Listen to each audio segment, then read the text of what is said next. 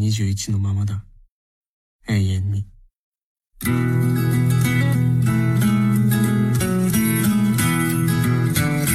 于是他们成长的代价，在之前没有支付，在之后要还回来了。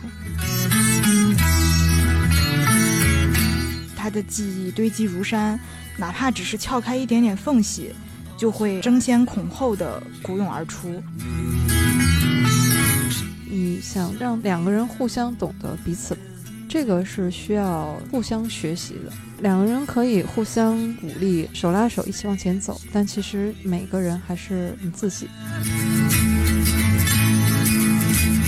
大家好，欢迎来到银杏树下，我是普洱猫。大家好，我是姚兰。今天来到我们节目的还有我们的好朋友夏明义夏夏。夏夏喜欢观察，特别喜欢对一些固有标签下面的真实故事，他都很愿意去了解和挖掘。那夏夏和大家打个招呼。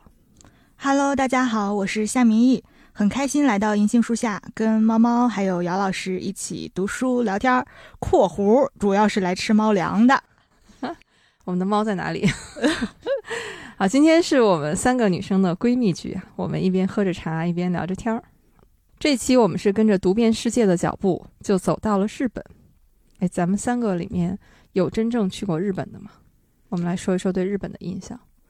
嗯，我是十年前去过，印象就比较细碎了。我努力回忆的时候，我发现我没有回忆起什么著名的景点儿。有两个比较深的印象，一个是一只野猫，就是广岛野猫吗？是真的野猫，就是在日本的时候去逗野猫玩，结果被野猫给挠了，还给它拍了张照片。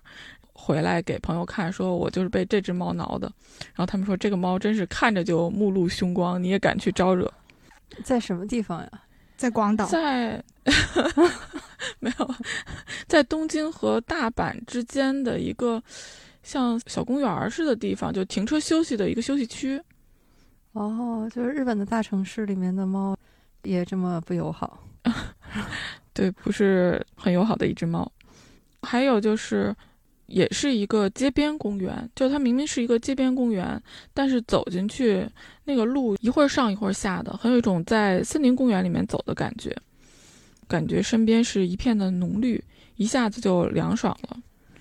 哎，你的这个场景和我们今天要聊的这本书好像特别的契合呀。对，是的。好，我们先留个扣子。对，这个就是我对日本的，嗯，一些琐碎的印象吧。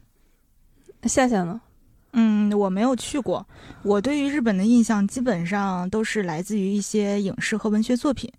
每次想起的时候呢，日本给我的感觉就是一如既往的温柔和细腻，既是夏夜街边便利店里的啤酒罐和饭团，也是冬日暖阳木地板上的羊毛袜和手里的味增汤。我们今天就是一个冬日暖阳的日子，我给你。在地板上扔一双羊毛袜，再给你手里配一碗味增汤，对，就约等于 你去日本在日本了。对，哎，猫猫，那你有没有去过日本呀？日本这个地方对我来说，我觉得我既算是去过，又不能算是去过。我是有一次坐游轮去玩儿，游轮靠港的时候，它是在长崎和熊本这两个地方各靠了一次港，我们船上的游客都必须要下船。待过那么半天，也没有怎么深度的玩儿，所以觉得也不能算是真正意义上的去过吧。日本对我来说，觉得是一个物理上的距离很近，但是心理上的距离又很远的一个地方。就这个地方，它的文化对我是有吸引的，不管是文学、影视作品，还有动漫。对日本这个地方呢，很复杂，可能是一个。我很难去主动亲近的一个地方，但是你又会被它的文化所吸引。嗯，跟我们有一种遥远的相似性。嗯，这一期呢，我们在选日本的作家和作品的时候，也是有一点纠结的，因为如果是按我个人对日本文学的偏好来说的话，那我可能第一会选推理作品。而且推理作品里面，比如像松本清张的小说，它本身也是文学作品嘛。如果是在文学领域的话，日本的古典文学里面，那有《源氏物语》，或者是日本的那种，我觉得日本传统意义上的文学作品，我们会想到川端康成、三岛由纪夫，像这些都是日本日本味儿很浓的作家哈。所以我们最后选了哪一位呢？村上春树。对我们为什么会选了一位其实不那么日本的 作家？主要是证明我们分得清平翘舌。哎，这个理由。而在村上春树的众多作品里面，我们选了《挪威的森林》这一本，就是刚才姚老师说的，他在日本的街头的公园，然后都非常有森林的气息。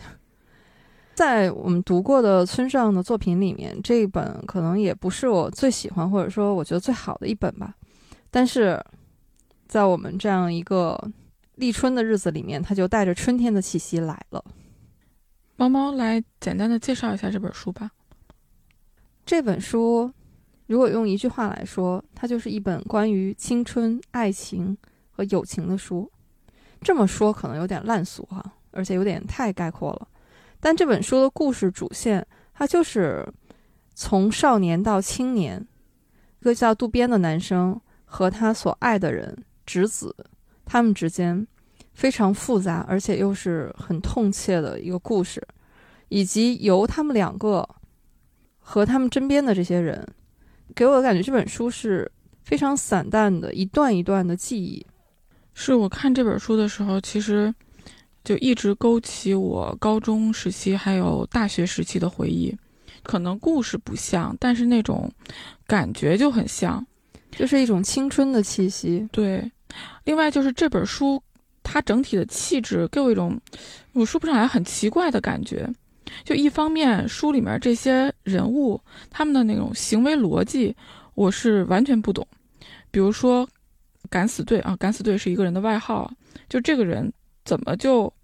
不出现了，对，而且在小说开始的时候，就这个敢死队这个人，他贡献了很多的笑料，对，以至于我一直就期待着他再次出现，但他真的就不出现了，没有任何的解释。绿子这是一个主角啊，他怎么就跑到房顶上看着对面着火，然后就唱起了歌？我就这觉得这个行为真的好奇怪啊！还有另一个。女主角直子和渡边，他们散步的时候为什么走路的方式是一前一后的走？我说这这是在干嘛？就这些事情，如果你单独拿出来说的话，就会觉得非常的奇怪，而且作者也根本就不想跟你交代。但是整个书读下来的感觉又很顺畅，我读的是很投入的，而且会觉得这些角色的心情我都能体会，所以。就是一种很神奇的感觉，一边是一脑袋雾水，同时又很开开心心的就读下去了。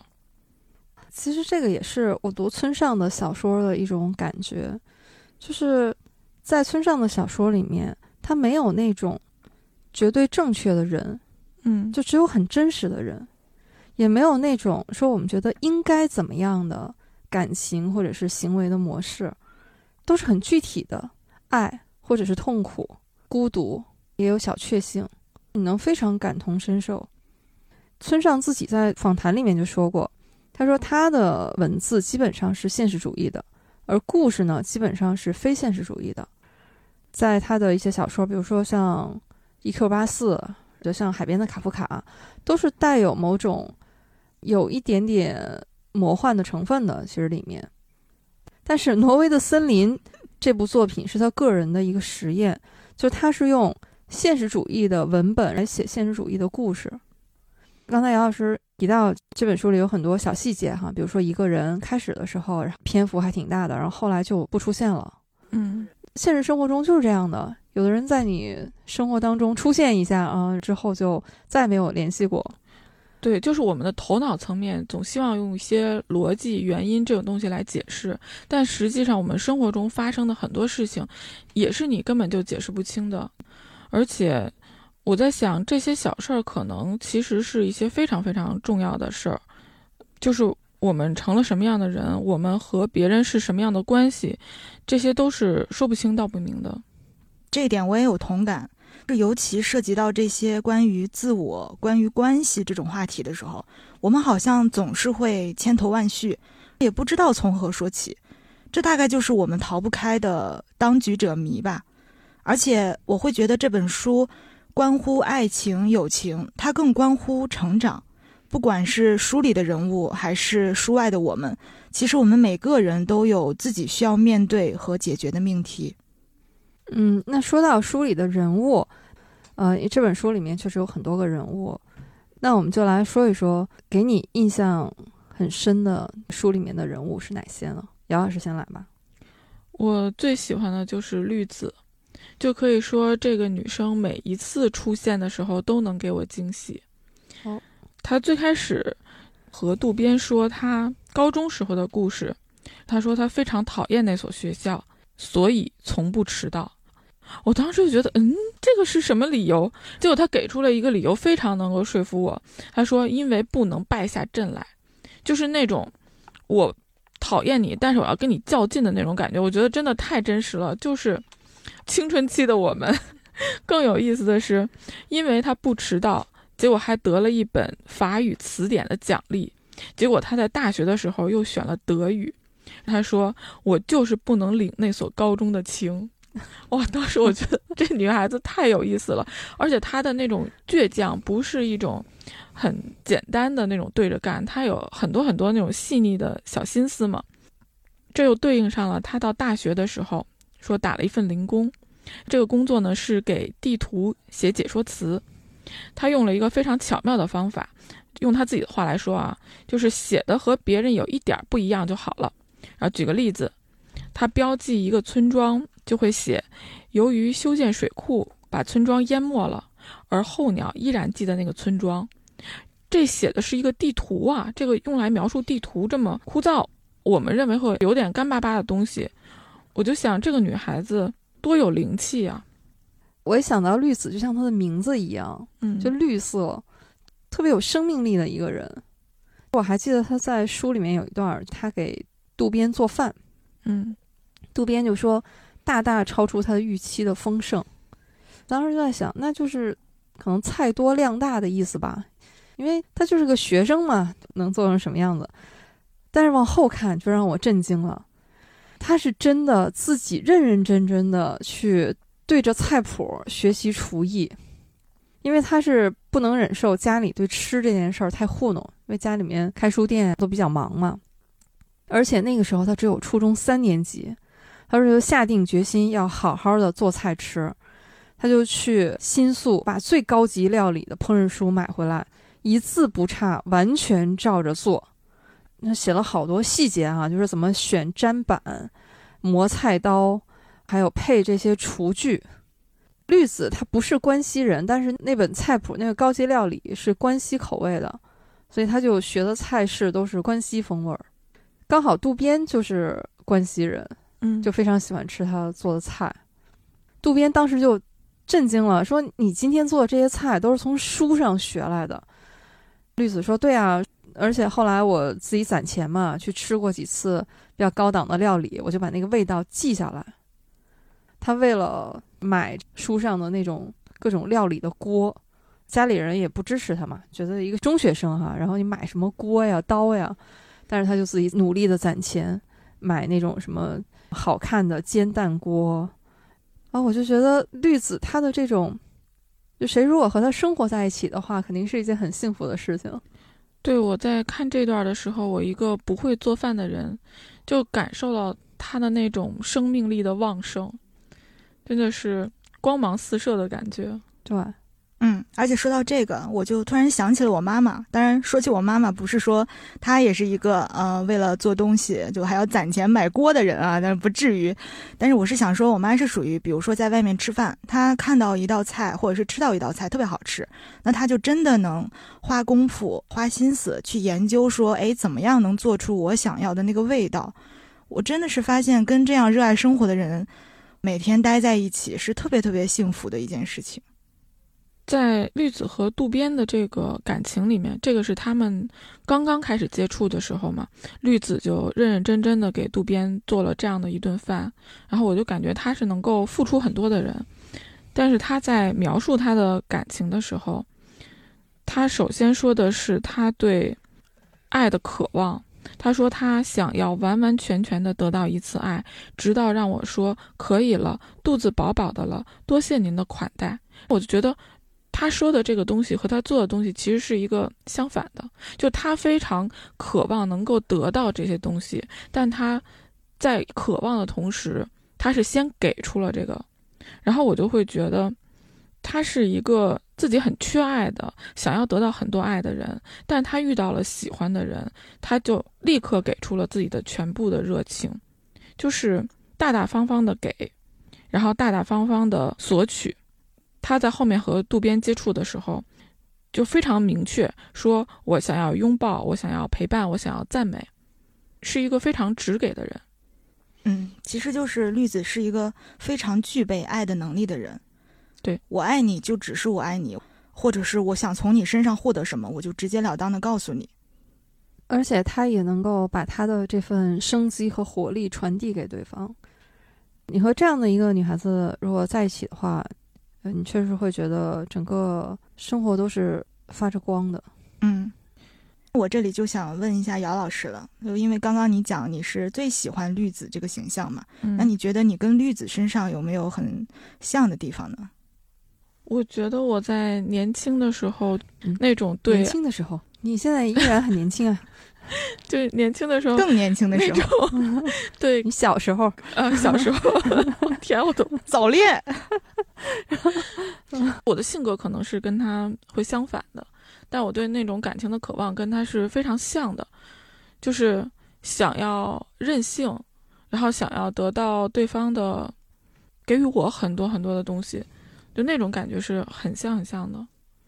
哦，对，还有一个跟绿子特别像的东西，我觉得绿子为什么喜欢渡边，就是渡边完完全全的接受了他。在这里有一个绿子的前男友和渡边的那个对比。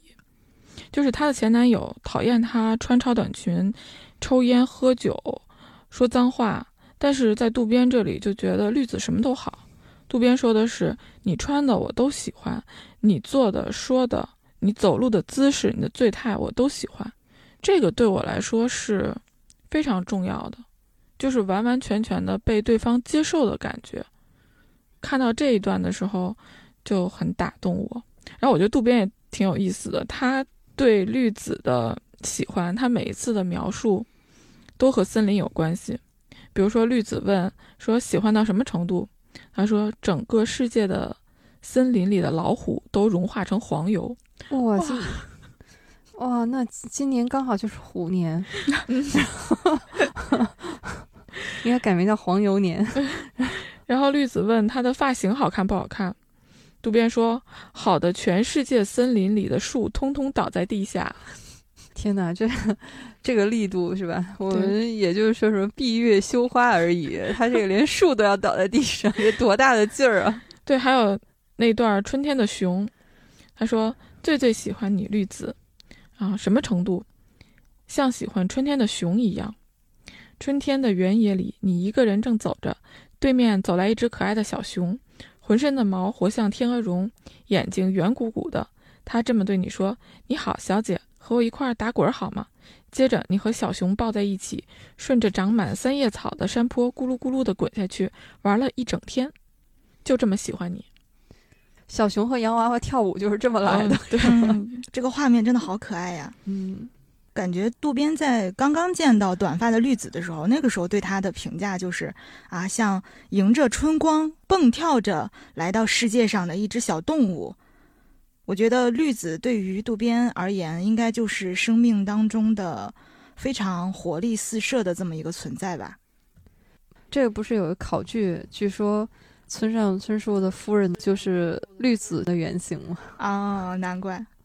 不过说到渡边对绿子，渡边最初遇见绿子的时候，他整个人的心思还是放在直子身上的嘛。嗯，以至有一次绿子特别生气，说我为了你把短发留成了长发，你都视而不见。就是两人吃了一顿饭，渡边完全没有意识到绿子的发型改变了，对，只顾沉浸在自己的痛苦当中。对，绿子还给他写了一封信。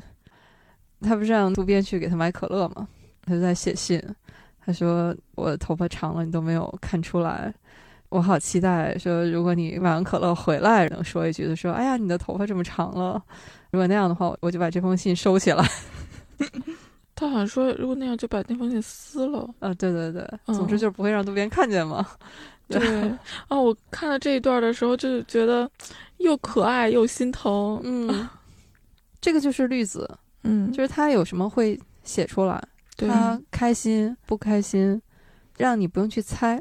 你和这样的人在一起的话，就会很放松。嗯，即便当时没有说，也会很快就让你收到这封信，心里面怎么想的，全都让你知道。是的，和绿子。完全相反，或者说鲜明对比的，那应该就是直子。嗯，这应该是渡边的初恋。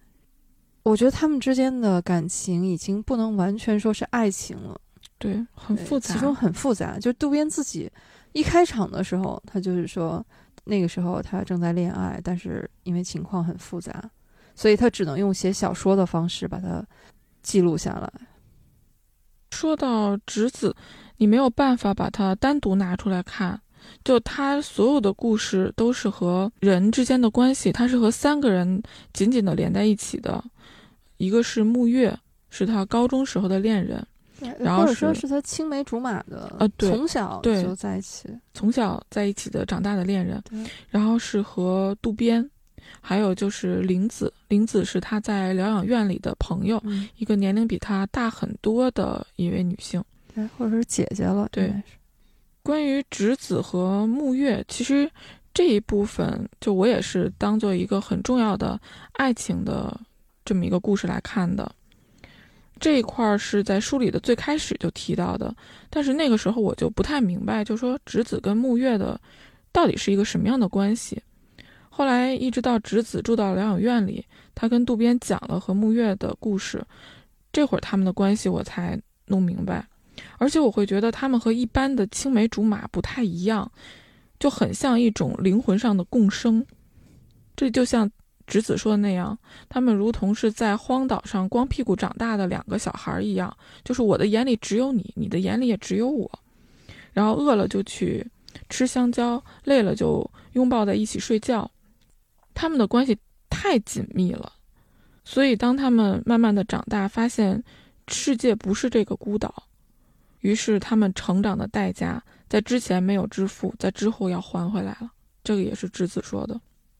我觉得这是我永远没有办法去体会的一种关系，就是我已经不能回到那么小的时候，不能再有那样亲近的人去体会这种关系了，所以理解起来有点困难。看到这一句，他们之间是可以互相吸收和分担，因此没有强烈的意识到自我的时候。我在想，这个东西跟木月的死，包括后来直子的死都有关系，但确实是我很难理解的一部分。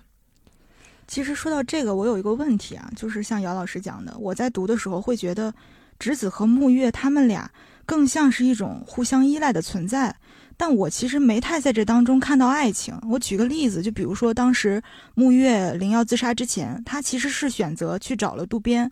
却没有告诉那个时候自己的恋人直子，所以我其实是非常怀疑的。我在想，说直子和木月之间真的是存在爱情的吗？我觉得是存在的。首先，我觉得理解上有困难，是因为我没有这种经历。嗯，我也没有。在我很小的时候，我们家就从一个城市搬到另外一个城市嘛，我就没有说从小到大一直在一起的小伙伴。但是我确实是觉得青梅竹马这个概念，你在日本的很多作品里面，好像它又很常见。比如说我最熟悉的啊，就是《名侦探柯南》里啊，对 这个青梅竹马，他们都是有传承的这样的一套模式。嗯嗯嗯，柯南和小兰啊，不是那个是新一和小兰啊，嗯，官配的一对儿，和他们同年龄段的服部和荷叶，嗯，他俩是关西的这一对儿。就连他们的父辈，小兰的父母，毛利小五郎和飞鹰李律师嘛，他们两个都已经分居很多年了。小兰有一次问自己的母亲说：“你跟老爸这么多不合适的，你就看得这么不顺眼了，为什么你们当时还是在一起？”还结婚，他妈妈就说了一句：“那还不是因为青梅竹马？”就好像这是特有的一种模式，可能是不是因为就这样写这本小说的那个年代，是不是大家都有这个基础哈？就是大家能够一直生活在一起，可能直到上大学才会面临这种分开异地。嗯嗯，有可能。我记得直子问过渡边一个问题，他说：“你说我也能过那样的生活吗？”就他是真的不相信自己能够过集体生活，能够进入到这个社会当中去。嗯，对他一直游离在这个主流社会的边缘。对，而且我记得在疗养院里的时候，直子和渡边先是通信嘛，后来渡边就去看他，在这个过程当中，渡边好像一方面他越来越了解直子了，但另一方面他又永远无法接近他。直子有一部分一直是和木月在一起的，就他始终没有办法把那一些东西给渡边看，尽管他也很想让渡边能够更加的接近自己，但是他们就是做不到，就是两个人都做不到。直子在和渡边说起木月的时候，说过他们两个曾经想把渡边作为和世界连接的链条。当时看到这句话的时候，突然有一个感觉，其实渡边也想把直子作为他和木月连接的链条，因为木月对渡边来说非常的重要，而木月离开那么长的时间，渡边是一个选择朋友非常，怎么说呢？你不能说他谨慎，他没有刻意的要和谁去成为朋友，他的身边其实是没有真正的朋友的，虽然有一个永泽看起来关系很好。但是其实他们是不交心的。渡边是一个很善于在心理上和他人保持距离的人。直子说，这种关系并非是利用，也是出自一种真诚的喜欢。这个我是可以理解的，就是我喜欢你，于是我信任你，然后我看重这种链条的关系。所以我觉得他们之间的这种感情真的是非常的复杂，不是简单的说谁喜欢谁的问题，是一种。很重要的、不可替代的关系。这个小说一开篇，就渡边是在飞机上嘛，嗯，他听到 Beatles 的《挪威的森林》，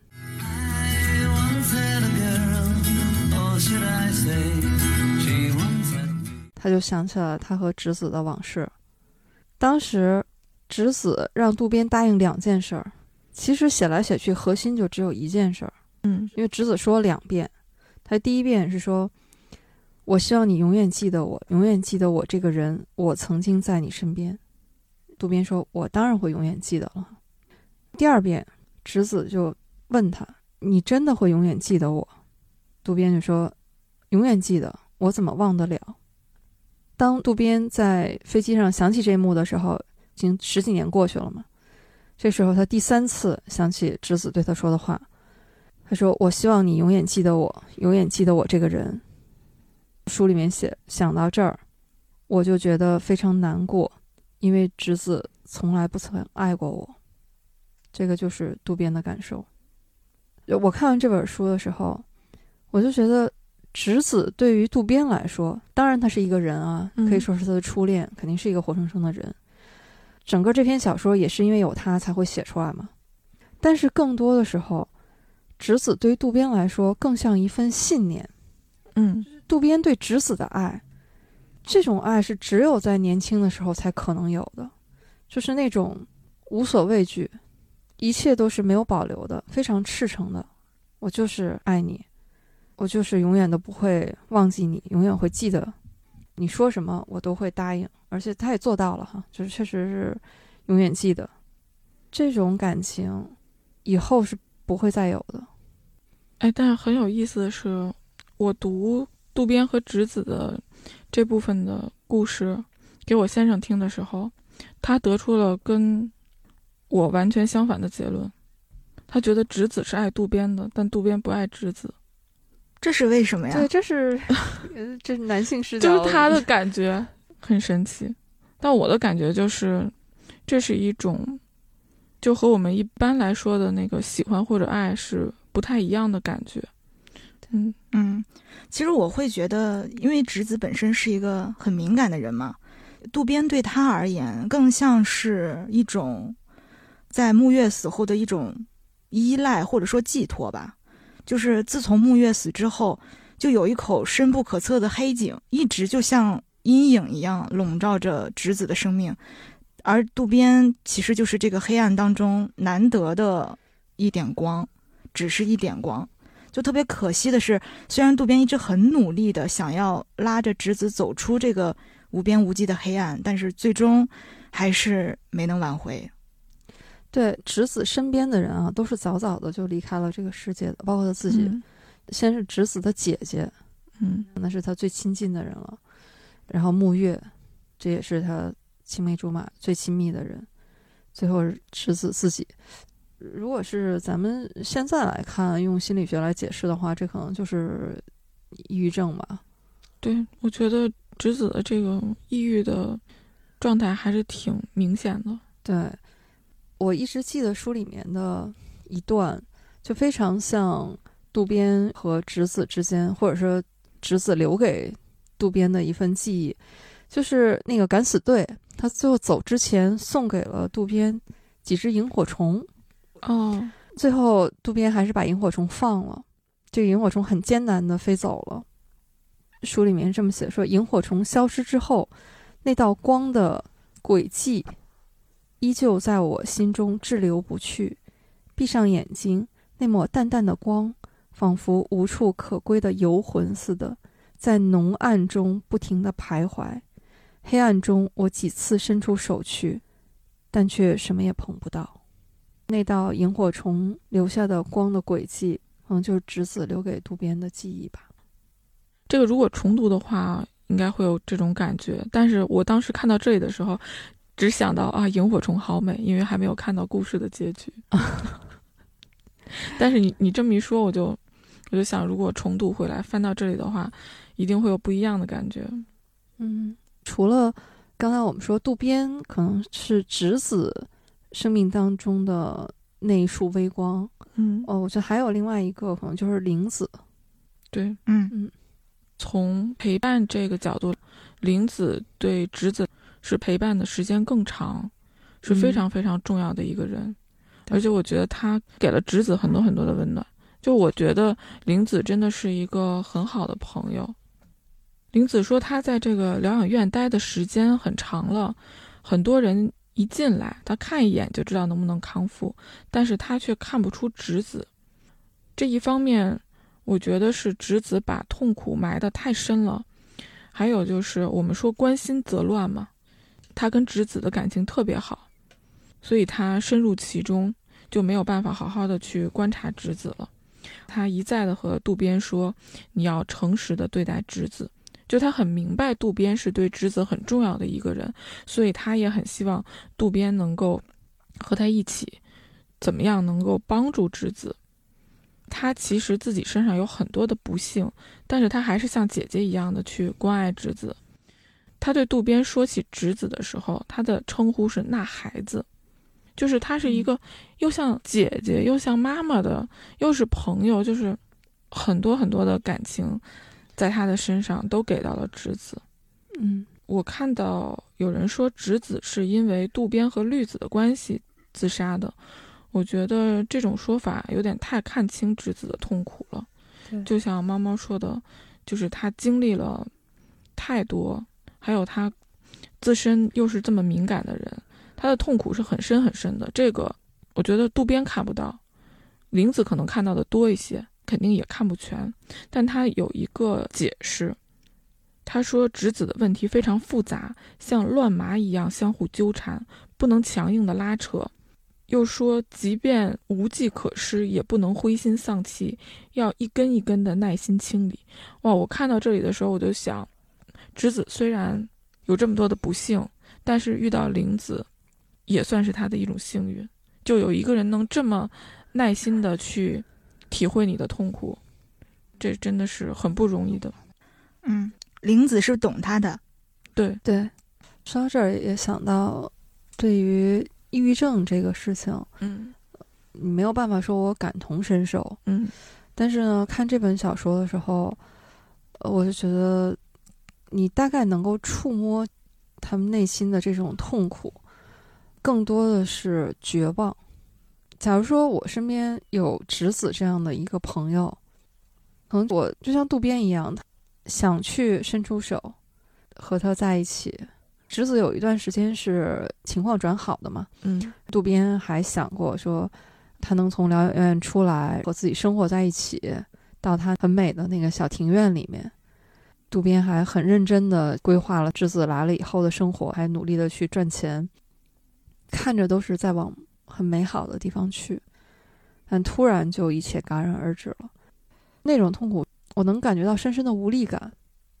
嗯，而且这里我其实想说一个点，就是对于直子来说，玲子是很特别的存在。某种程度上来讲，玲子是懂他的，是能够做到感同身受的。但其实像渡边，哪怕他再想帮忙，他也是没有办法体会的。我就记得在书里刚开始吧，当时，呃，渡边就对直子讲过，说你何必要把事情想得那么严重呢？啊，双肩放松一些，正是因为你肩膀绷得紧，才这样举板的看待问题。只要放松下来，就会变好的。但其实直子当时是会反问的，说真的是这样吗？对于直子这样的人，他们其实做不到像嘴上说的那么轻松。对啊，我只要把一切放松下来，就会变好。所以我在想说，哪怕我们不能去理解他们，可能也不要去简简单单的说一句没关系的，都会过去的。对，每个人生活都不容易嘛。嗯也有一些觉得说，好像抑郁症现在变成了一个万物皆可抑郁，好像大家都在说这个事情，是不是有点过于矫情？如果他们能表达出他们的痛苦，对他们来说都已经是一件很勇敢的事情了。嗯我们对这种心理上的变化，或者是朋友如果真是有这种心理上的需要的话，可能是需要我们更多的耐心和关心的，是的，是另外一种我们能够去触摸的那种辛苦之外的一种痛苦吧。嗯，真的，如果严重的话，一定要找专业的医生。说到玲子啊，给我印象最深的哈是最后他去找渡边，他们两个一起去吃火锅。渡边问他：“你想吃什么？”他脱口而出：“火锅。”我有好几年没吃火锅，说做梦也梦见火锅，有肉、洋葱、菜丝儿、豆腐，热滚滚的。当时渡边就说：“哎呀，那可惜我没有锅嘛。”他说：“没问题，我去找房东去借。”就去借了一个漂亮的锅，还有煤气炉和橡皮管儿回来。两个人就跑到旁边的小商店街，买了牛肉、鸡蛋、蔬菜、豆腐，还买了一瓶比较像样的白葡萄酒。哎呀，我看到这儿的时候，我就觉得，其实这火锅就是寿喜烧吧，对吧？嗯，对，这个不能算真正意义上的火锅啊，这比我们的这个 火铜锅涮肉还差远了。对，至少要整个鸳鸯锅嘛。对但是还是勾起了我对火锅当时就馋了。玲子她可以说从森林里面回到人间，对吧？嗯，第一顿想吃的就是火锅，所以你看，真的没有什么是一顿火锅解决不了的。就火锅真的是一个让人感觉到是一种人间的幸福和温暖的东西。嗯，人间烟火气。对一会儿，要不我们录完了就去吃火锅吧？我也太馋了。可以了。可以，刚刚讲的都是女生的视角嘛，我还挺想聊一聊我们的主角，就是渡边的。我很喜欢渡边的一点就是他是一个非常真的人，嗯，就这个真呢，一方面会体现在他的真诚，另一方面其实是体现在他的自我。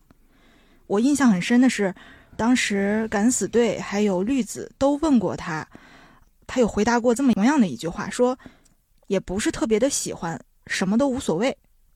绿子后来在问他说为什么不再抽烟了的时候，他的回答是我不情愿被某种东西束缚住。哇，渡边的这两个回答真的是非常非常的吸引我。而且永泽也说过说，啊，渡边其实是跟他是一样的人，都是从本质上来讲对自己感兴趣的人，也不希望说别人能有多了解自己。但我会觉得，就渡边跟永泽的不一样的点在于说，渡边其实并没有那么清高或者说孤傲，他只不过是一直处在一种很消极、很被动的状态里。他不会去主动的去选择朋友，或者是去跟人家敞开心扉。其实我们可以说，渡边外边是有一层壳儿在的，嗯只不过说后来经历了直子的事情，也包括认识了绿子、认识了玲子之后，那我们能看出渡边是慢慢的有一个变化，他开始主动的去承担一些责任，而且愿意为了自己想要的东西去付出一些代价。渡边在开始的时候，他的那种，你也可以说他的叛逆吧，是非常具体的。他在大学课堂上，他因为看不惯一些人，所以他后来就选择点名点到他的时候，他也不回答。对，我不旷课，对，但我不答到，嗯，对，导致大家都觉得他是个怪人嘛，嗯离他越来越疏远。在小说里面，对于渡边来说，也是一个非常有仪式感、非常重要的一段成长，就是他从十九岁到二十岁，从一个十几岁的少年，进入到二字头的嗯二十岁的青年了。其实对他来说，还是一个心理上一个很大的转变的。我们在这本书里面，就是夏夏说的，除了青春、爱情、友情之外，然后也是看到成长，嗯这其实都是内心的变化。对他那段说十八之后是十九，十九之后是十八，这怎么就二十岁了？然后我，我当时看到这个的时候，我想，哇，我当时就过二十岁生日的时候，真的也是有同样的感觉，好像只有从十几岁到二十岁会有这样的感觉，因为觉得自己真的是要变成一个大人了。但你从二十岁到三十岁，就 三十岁、四十岁，这样说可以可以，真的没有这种感觉。我觉得渡边他心里面是有很温暖的东西的，就是刚才咱们在说的都是书里面的主角哈，渡边、直子、绿子。渡边让我觉得很温暖的地方是他对出美，就是那个永泽的那个女朋友，他劝嗯出美跟永泽分手的时候，我当时心就想，干得漂亮。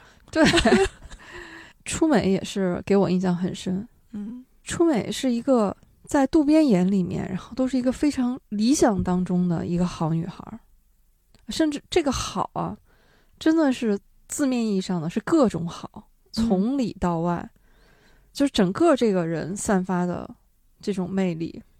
渡边很仔细的写过，就整个的衣着、妆容，他的气质、待人接物，真的可以说无可挑剔。嗯，完美。但是非常可惜的是，他就是没有得到他应该有的那种珍惜和爱护。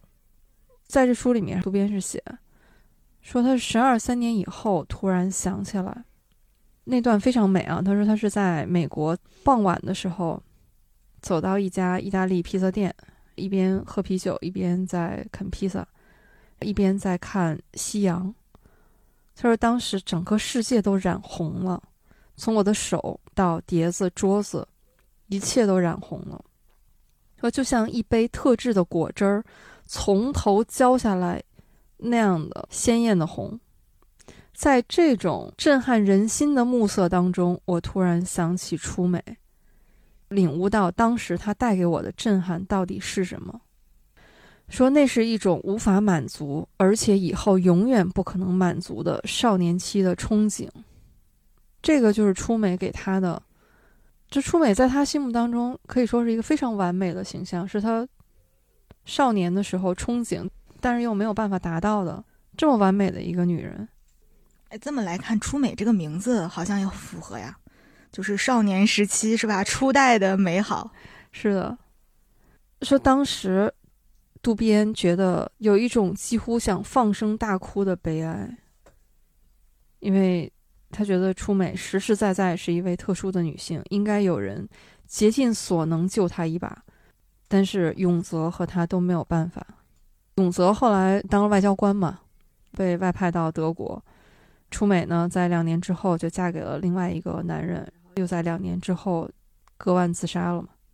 而当时永泽写信给渡边，说出美的死令我觉得有些什么消失了，连我也认为是一件痛苦难堪的事情。渡边就把这封信撕掉，从此再也没有给永泽写过信。我当时读到这段的时候，也是觉得无比的可惜，那种无力感再次的涌上来。我读到这儿的时候，我真的太生永泽的气了。是的，这么好的女孩怎么就栽在了永泽的手上呢？哎，不过让我唯一有一点欣慰的就是，我有一个好朋友，她的网名就叫初美，那她过得很幸福，现在已经是儿女双全。我们刚才啊都是在聊书里面的人物，那这个书里面有没有一些让我们印象很深刻的情节呢？姚老师先来吧。我印象最深的还是绿子，渡边和绿子在屋顶上唱歌的那一段。嗯，就是他们两个看着火灾，然后在唱着 歌。对，觉得特别有意思。就是我在惊讶之中感受到那种乐趣。那他们两个拿着啤酒和吉他坐在屋顶上，对面就是消防员在救火。而且这两个人的心情的那种对比，就渡边的心情非常复杂，一边又很想陪伴绿子，觉得绿子很可爱，但一边又担心被火烧过来。然后又担心这两个人的行为被别人看到，就始终是觉得不太好。但是绿子呢，就像晒太阳的懒猫一样靠在渡边身上了。哦，我当时觉得这个画面就是特别的有意思，这种对比环境和这个人有一种不搭调的有趣。绿子给渡边唱了一首歌，叫《什么也没有》，是他自己写的。然后歌词是：本想给你做顿菜。可惜我没有锅，本想给你织围巾，可惜我没有钱，本想给你写首诗，可惜我没有笔。就是觉得绿子真的太有意思了。我看这段的时候，我都快哼出来了，虽然我也不知道什么调，就感觉是那种胡乱哼出来的。这段给我印象太深了。本想给你做炖菜，可惜我没有锅。这半人马怎么都跑出来了？本想给你写首诗，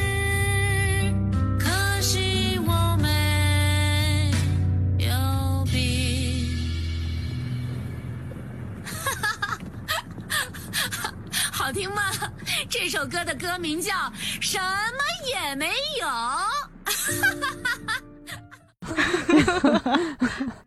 嗯，那夏夏呢？我印象比较深的是侄子去世之后，渡边一个人去海边旅行。当时他太思念侄子了，然后就说他的记忆堆积如山，哪怕只是撬开一点点缝隙，就会争先恐后的鼓涌而出。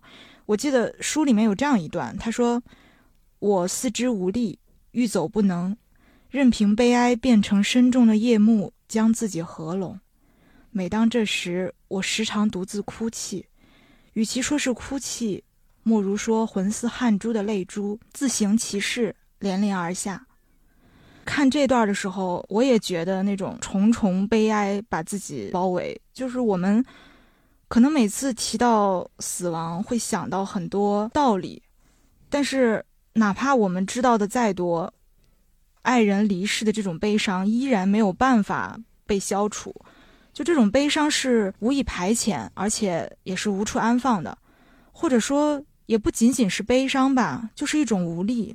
就不管你说什么，你再怎么劝自己，不在了的人就是不在了。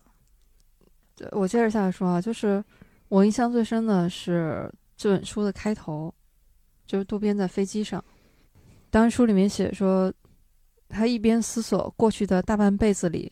自己曾经失落了的那些岁月，死去或离开了的人们，以及烟消云散了的思念。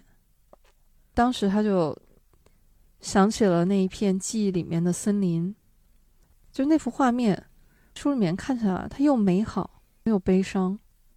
若：“风吹过草原，轻拂着他的发，往杂树林那头遁去。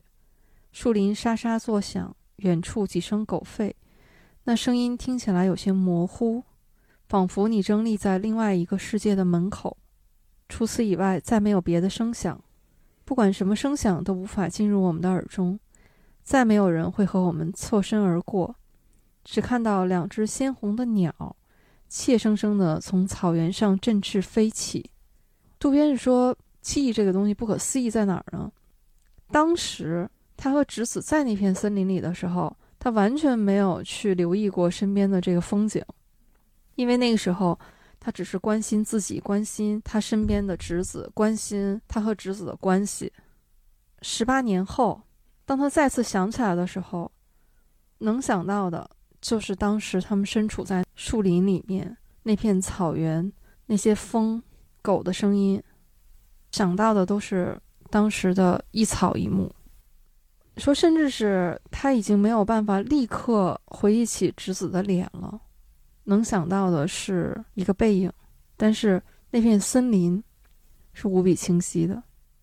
我看完这本小说合上书的时候，我的心情就是和渡边一样，就在想我自己已经过去的半生里面。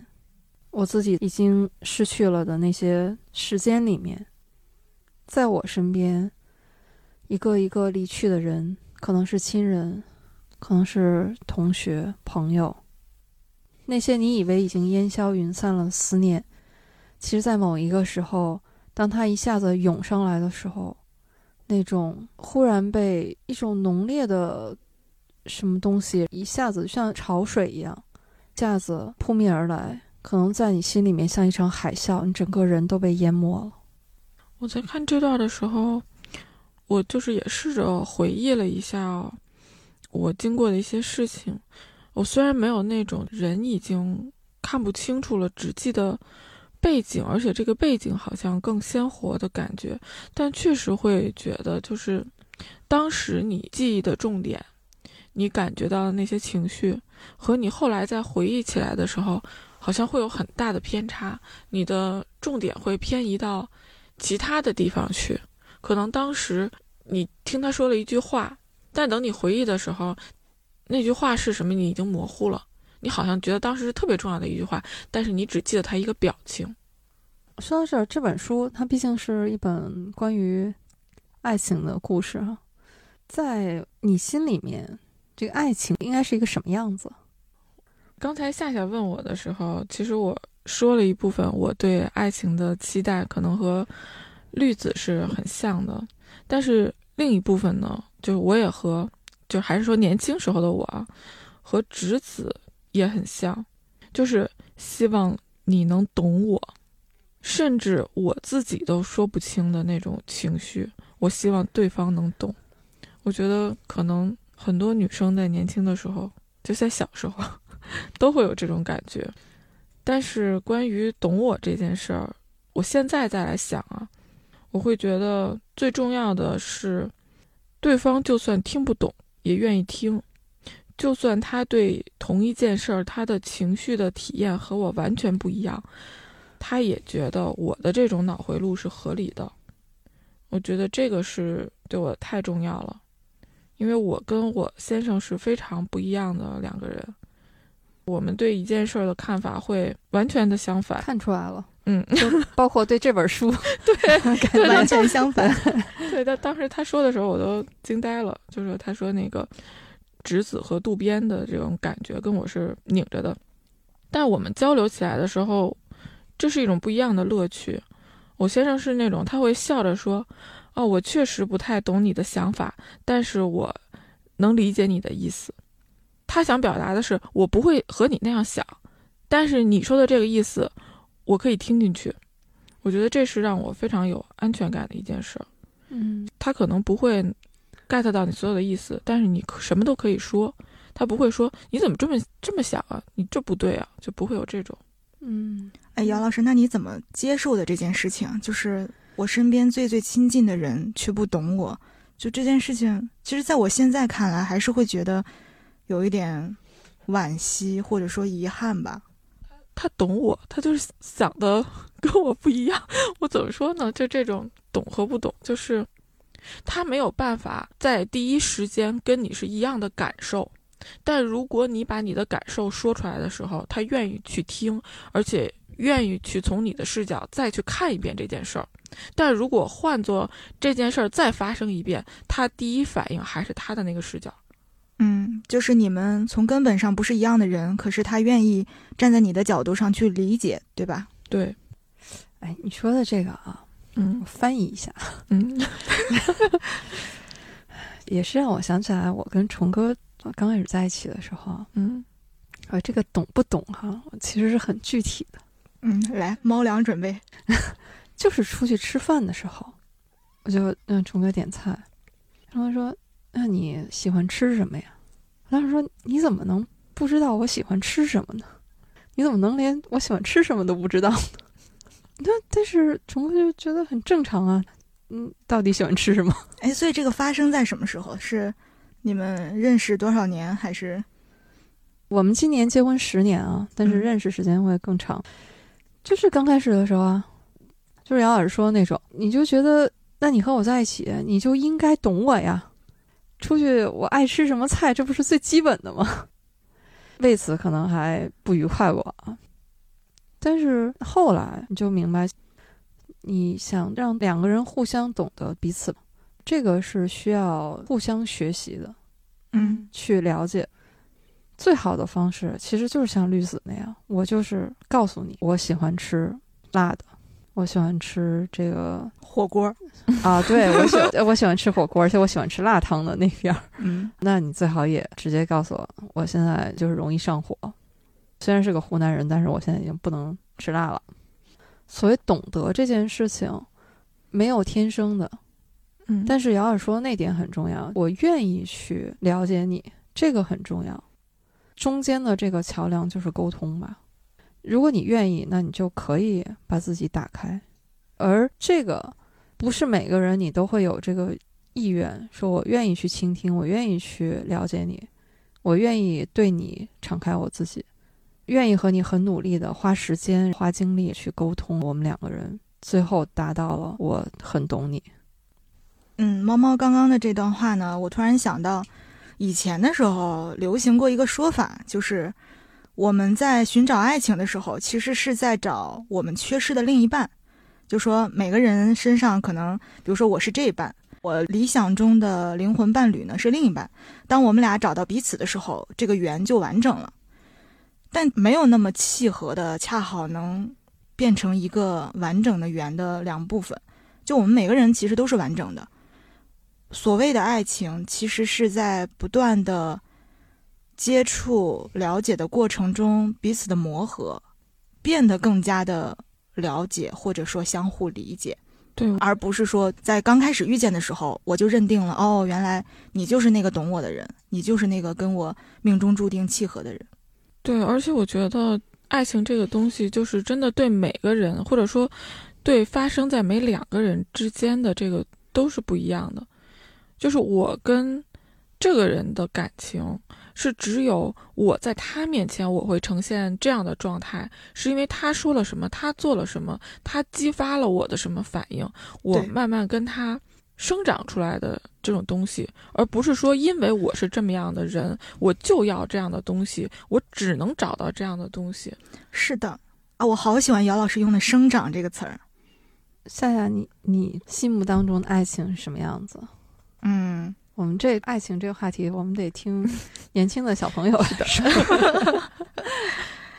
我心目中的爱情啊，如果你让我聊的话，可能会说的比较抽象，就是我很羡慕那种惺惺相惜，然后势均力敌的爱情。就比如说两个人处在一种同频共振，能够共同的抵御风雨，一起奔赴星辰大海，就是这种感觉的爱情，是我比较心向往之的吧。是不是特别抽象是？真的抽象。这个，但是我听到了很多激情、对对，激情哪个激啊？激情、激心情激动。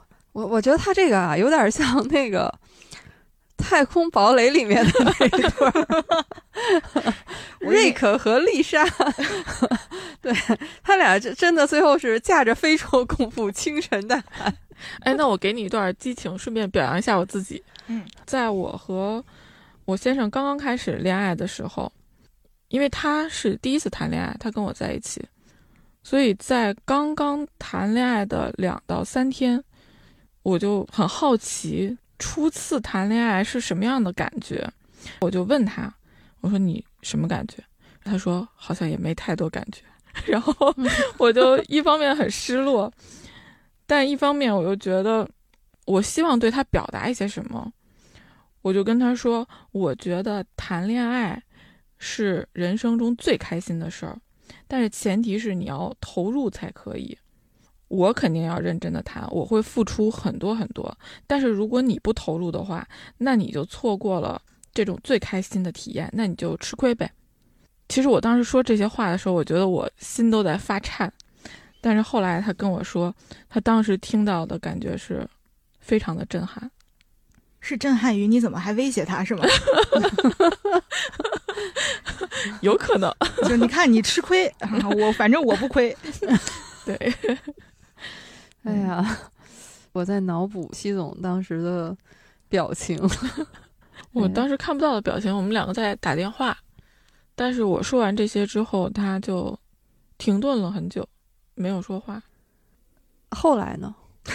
后来，后来他就很快的学习到了怎么谈恋爱，很快的激发出了这种谈恋爱的感觉，就是经过短短的半年不到。就是他到了一个多么会的状态呢？我有一次我们俩在街上走路，然后他就突然跟我说：“姚老师，你是一个很神奇的人。”然后我说：“啊，怎么神奇？”他说：“你好像有光合作用。”嗯，哎，你们来猜猜光合作用什么意思？光合作用是你是又生长上了是不是？你是靠光合作用可以不吃饭只喝水吗？当然我也就。愣住了，我说光合作用是什么意思？他说就是你吸收的东西是什么不知道，乱七八糟的什么都有，但是你释放出来的是氧气，可以吗？可以是可以，就是这个 脑回路有点儿很特别。我我试试着翻译一下，就是姚老师就是季总生命当中的氧气，是这个意思。我不知道，我听到的时候可激动了。那你当时激动什么呢？氧气啊，嗯，离不开呀。哦哦，是吗？我觉得这是对我的一种表扬。是啊，嗯嗯，我觉得我们尬住了。不，主要是你俩真的是挺配的，就是这一般人吧想不出这种对话。对啊，我你们俩日常对话就是这样吗？对他会有特别多的比喻，比比如呢，这个猫粮再来点儿，来点实际的，就比喻是吗？因为他是一个安全感特别强的人，然后我是那种情绪起伏比较大的人，就他的反应是那种很稳的，就他不会有太多的情绪的起伏，然后这样的话，我的心情就能慢慢的平静下来。有一次我跟他说，当我把很多情绪丢给你的时候。然后他说：“嗯，你的意思就是，我是一个垃圾桶，不但自己能把垃圾扔了，而且不管你往里面扔什么，我都不能脏。这是洗衣机吧？这是？我也觉得，还是全自动的，就是可以自解桶的那种。对对对，嗯，还带烘干的那种。嗯，夏夏有什么这种恋爱的体验吗？嗯，我只能讲一个那个。”我前男友的 给我一个很，给我营造了一个很喜欢的场景，就是哪怕这么多年过去了，我也一直每次想起这个场景，我就会觉得非常的温暖和治愈。嗯，当时是几个朋友一起吃饭，结束的时候那个局已经很晚了嘛，就大概是凌晨一两点，又赶上北京的深秋，路上是特别冷，下着细雨，他陪我在路边等车。那个时候，我们俩其实也没有说彼此商量要怎么样，他就突然把我拥到了他的怀里，然后拿那个外套，我还记得他穿的是一件白色的外套，就整个把我人给包裹住了。我那时候就扑在他的怀里嘛，那个时候眼睛是看不到的，就是视觉是消失的，然后就发现这个时候我的听觉、我的嗅觉、我的触觉都是被无限放大的，我能听到周围的。川流不息的车流声，然后可以听到风声、雨声，可以听到他的心跳声，甚至于他的呼吸声，然后也能感觉到他的心跳，感觉到透过皮肤传递过来的那种温度。我就突然觉得自己好像在一个什么偶像剧当中，就是像那个女主一样，就特别想喊一句说：“我希望瞬间就是永恒。”就那个场景会让我觉得世界上在发生什么都与我们俩无关，就只有我们彼此。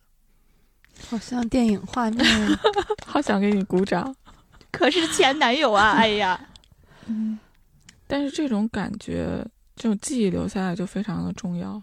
嗯嗯，我觉得就是，可能你们现在分开了，但是这种美好的记忆，就是你对爱情的这种美好的感觉，会让你在下一次谈恋爱的时候，还是会很有勇气，嗯。有很多的期待，然后能给对方很多美好的东西。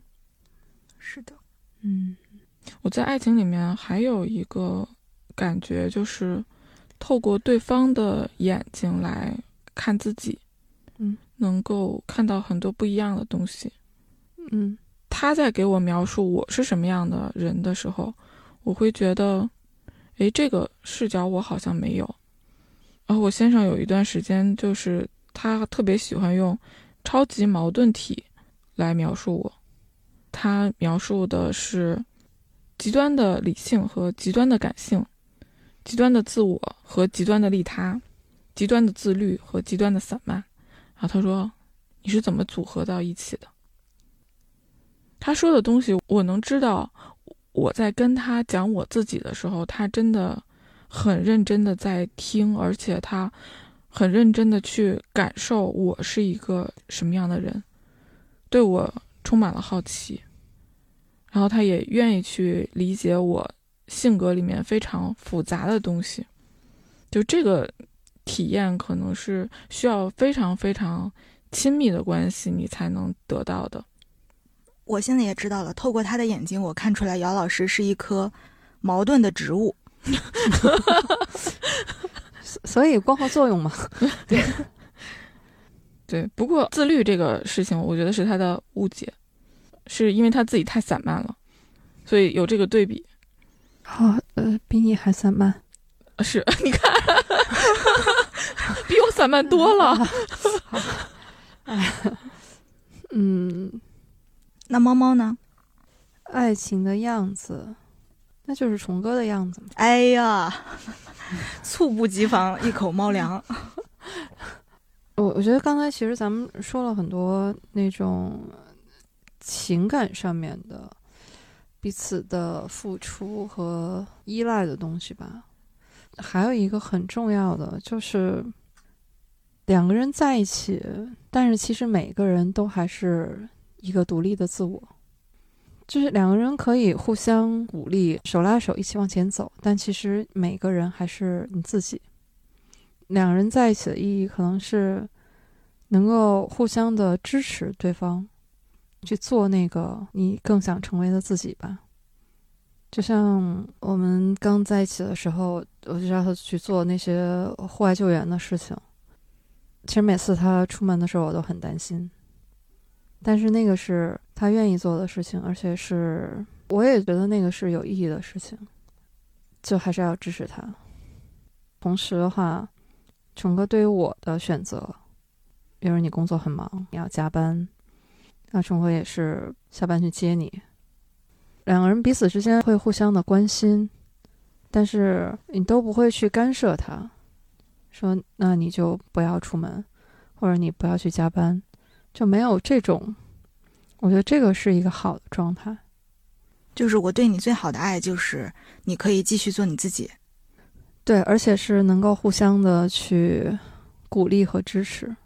嗯嗯，对，甚至他去加班的时候，我都想，太好了，今天是我自己一个人。把实话说出来了哎。，我是怎么 说出这么一句话来的？嗯所以可能两个人在一起，就是如果用数啊，就是这个 光合作用，然后来比喻的话，可能就是像我们以前读过的那篇《志向树》一样吧。嗯，两个人其实你还是两棵独立的树，但是可能长着长着，你们的根儿长到了一起。对，嗯咱们今天还吃火锅吗？我觉得这一把猫粮塞的，饱了已经。得互相投喂啊，这是。不过要说到猫粮，说到猫，这个我又想起来咱们这本书的作者村上春树，这个作家在我心目当中就是一个文艺青年的模板，活出了一个你想象当中的文艺青年的那个样子，甚至你不会觉得他老。嗯嗯，看到年龄的话，哈，现在已经四九年生人嘛。他开始在读书的时候，他就开了一家唱片店，卖爵士乐唱片。他从最开始，他就是不去上班，不去公司里面打卡上班，在这个小店里面把自己的钢琴从家里搬过来，周末就在店里面开 live，很多爵士乐手都过来表演。听到这儿都还觉得是，对啊，我觉得这小日子过得 是吧？多开心啊！呃，对，但是呢，现实情况是负债累累，这 怎么经营的呀？省吃俭用，家里面也没有什么电视，甚至是没有取暖设备，所以他到冬天那个夜里面，就只能搂着自己家的几只猫睡觉，不是靠猫取暖。不是，这说明家里真的很冷，要不然那猫是不会让你搂的。对 猫也也要取暖。对，猫也要钻到被窝里。他自己写了一篇有点像自传的，就叫《我的职业是小说家》嘛。他在那本书里面，他就写说，有一次他在路上捡到钱，刚好是能还银行贷款的那个金额，就救了他一命。他说：“当然了，他说我用其他的方式尽可能的 来回报社会吧。但是人就是这样，做喜欢的事情嘛，而且那个时候年轻，他就酷爱音乐，只要是从事和音乐有关的事情，就觉得很幸福。那那个小店慢慢的后来也是有了一些起色的，但直到三十岁的时候，他就是晚上开始写小说，写了第一篇处女作，就是《且听风吟》，写了半年，那本小说就得了奖，所以从此以后就开始了他这个职业小说家的生涯。嗯，哎，说到音乐啊，就其实这本书叫《挪威的森林》嘛，那他也提到了披头士是有一首歌叫《挪威的森林》的。我一直就很好奇，说这个和书，然后和伍佰的那个《挪威的森林》，这当中有没有什么渊源呀？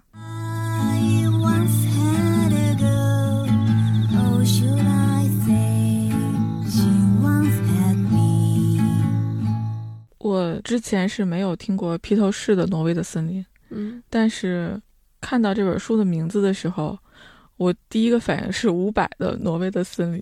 对，深入人心。嗯 对，我看完这本小说，我就说，哎，这个曲风好像也不是很搭嘛，我就去百度了一下，结果发现伍佰还真的是村上春树的书迷，就他读过村上的很多书。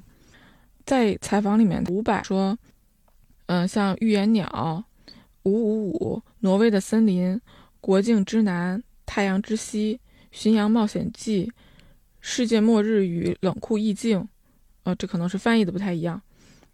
呃，他读过非常多，而且是看过《挪威的森林》这本书之后很有感触，然后创作了这首歌。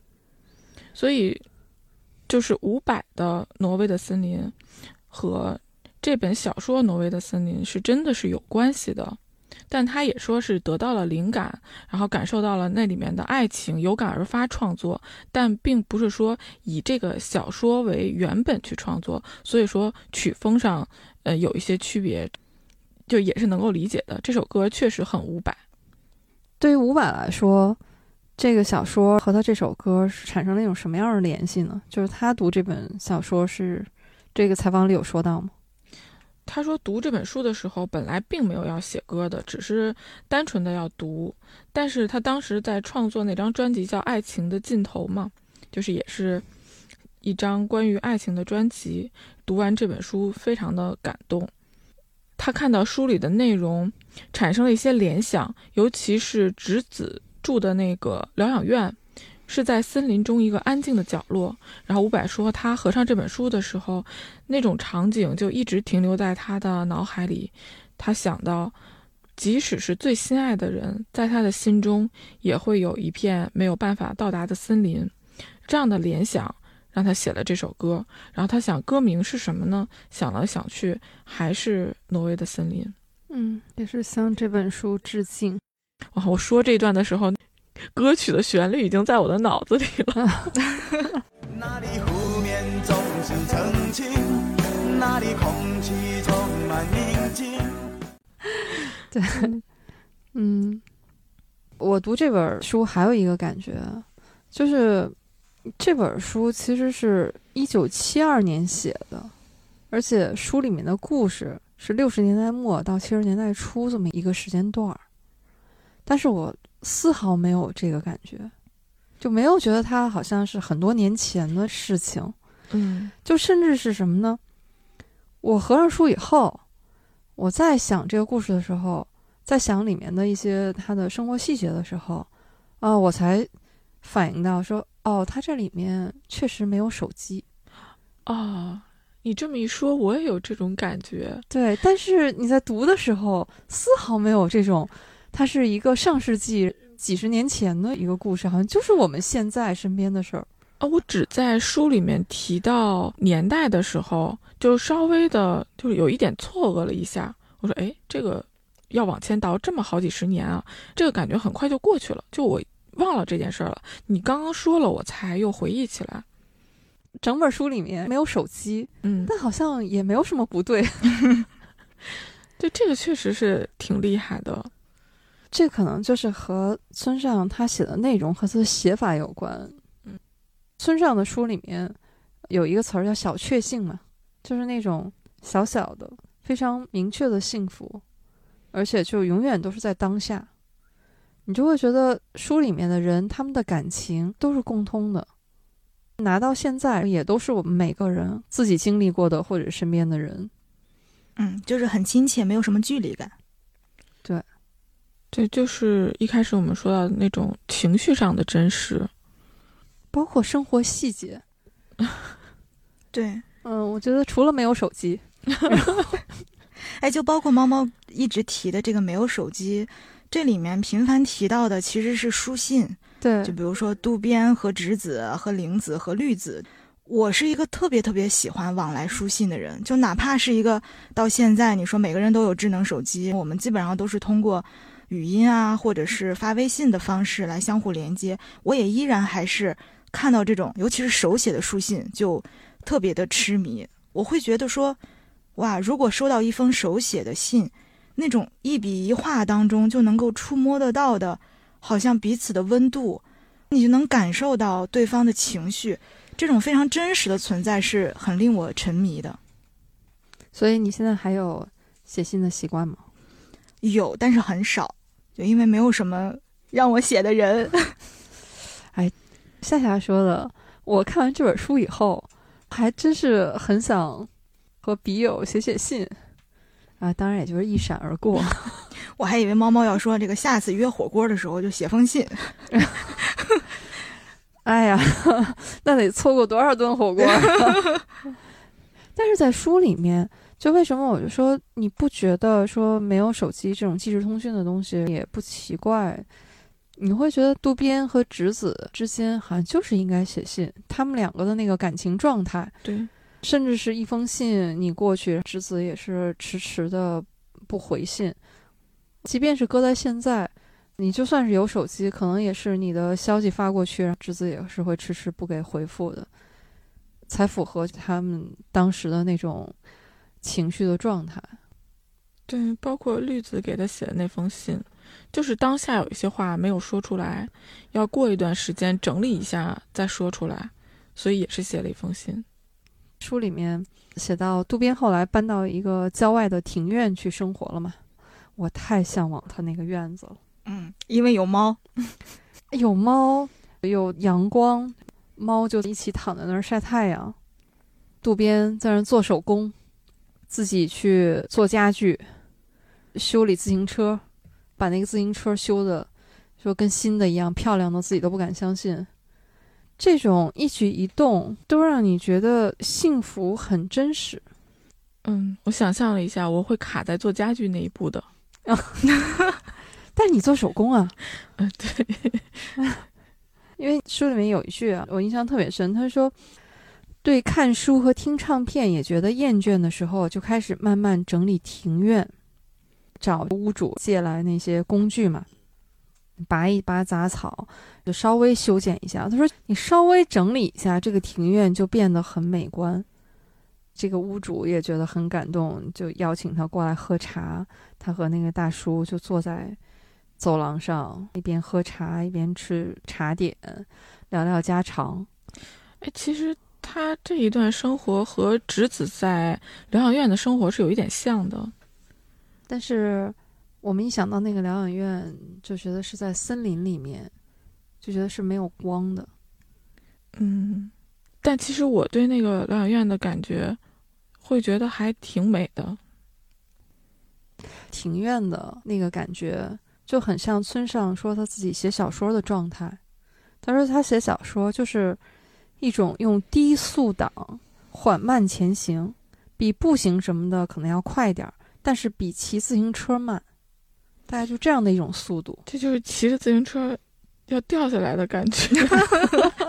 溜达，啊，啊好吧，可我觉得可能村上他不是喜欢跑步嘛，嗯他那个跑步就是这种慢跑，嗯，就是这样的一种感觉。哎，所以他这个跑步的爱好啊，嗯每年奥斯卡。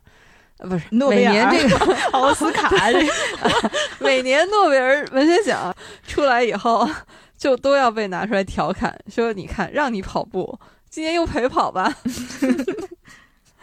对，但是村上在他那本《我的职业是小说家》里面，嗯，是这么安慰读者的，我这也是安慰自己啊。他说，最重要的是有好的读者，不管是什么样的文学奖、勋章，或者是善意的书评，都比不上自掏腰包买我的书的读者更有实际意义。哎，我觉得这说的就是发自内心的想法。我一个嗯摆过摊儿的人，真的就是有这种感觉。哦，就是哪怕我的东西卖的很便宜，但是你掏了钱买了我的东西，买走了，就这个过程就让我无比的欣喜。村上，因为他作品非常多嘛，基本上可以算是著作等身的作家了哈。但是他在书里面也是说，你要想当小说家的话，首先要多读书。他说的特别有意思，他说，特别是青年时代，你要尽可能的多读，不管是优秀的小说，还是不怎么优秀的，甚至是极烂的，多多益善，你就一本一本的读过去。他说，让身体穿过更多的故事，邂逅大量的好文章，它是一种必不可少的基础体力。他在《挪威的森林》里面，他写渡边其实也是一个很爱看书的人啊，对，写了他很多喜欢的作家，但是里面他最喜欢的应该还是菲斯杰拉德的《了不起的盖茨比》。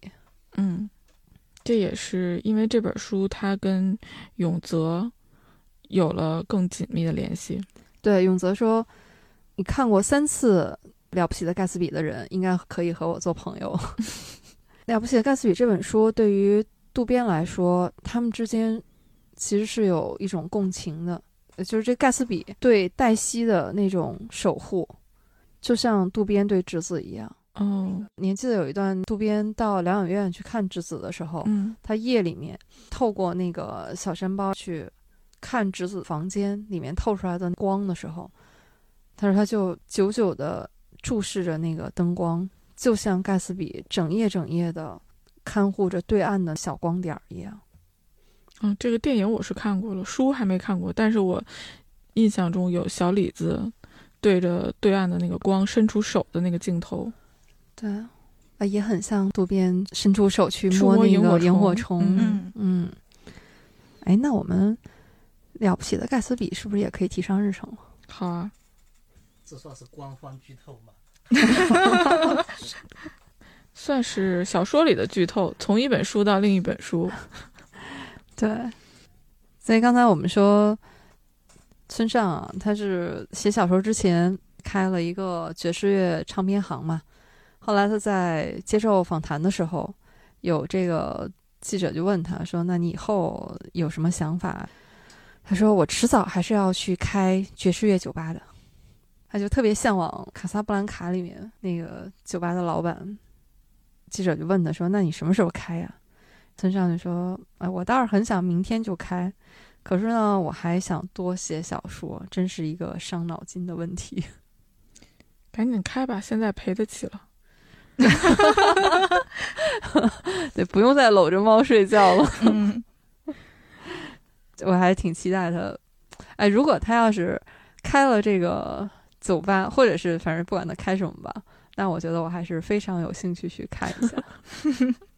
不过说到村上的小说啊，我会觉得小说是好小说，可是呢，这个翻译的确是让人觉得，哎呀，差点意思啊！就本来是一个非常好的故事，但是由于翻译的这个词句啊，遣词造句，有时候会过于的典雅，或者说过于的华丽，反而会影响到说我们对故事的一种体验吧。哎，你说的真是说到我的心坎儿里。挪威森林，我这次是等于是重读嘛，当然距离上一次已经非常遥远了啊，好多好多年了，我就觉得特别诧异。我说这是我原来看过的这本小说吗？当年看的时候没觉得呀，仿佛不是同一本。对，但肯定是同一本啊，因为我们知道我们平常能接触到的就是一个翻译版本嘛。确实，这个文艺的气息有一些过于浓重了，因为本来这个故事它是一个很散淡的故事嘛，包括书里面的人都是很散漫的一些人，他并没有那么你刚才说的那种华丽丽的哈，嗯，文艺的腔调呃，这种腔调。对，那这个译本确实过于典雅了，遣词造句。嗯，嗯，那咱们仨看的是同一个译本，有的时候我会有一种甚至像是半文半白的感觉。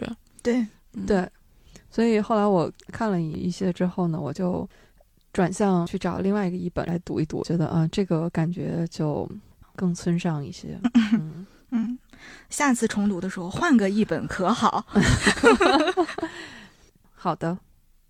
那我们今天读遍世界日本这一站呢，读了村上春树的《挪威的森林》。谢谢夏夏，我们今天三个女生的闺蜜局确实是有一种不一样的细腻和走心。谢谢猫猫，那我们也欢迎夏夏，期待下次再来啊。好嘞，好的，如果大家喜欢我们的节目呢，欢迎订阅，也欢迎您转发推荐给您的朋友，呃也欢迎大家在评论区留言，告诉我们你读村上春树的作品，或者是我们这期节目的感受。那现在春天也来了，好想去森林里面去遇见小熊。好，那我们今天就到这里，拜拜，再见。拜拜拜应该是我不该问，不该让你再将往事重提。只是心中枷锁，该如何才能？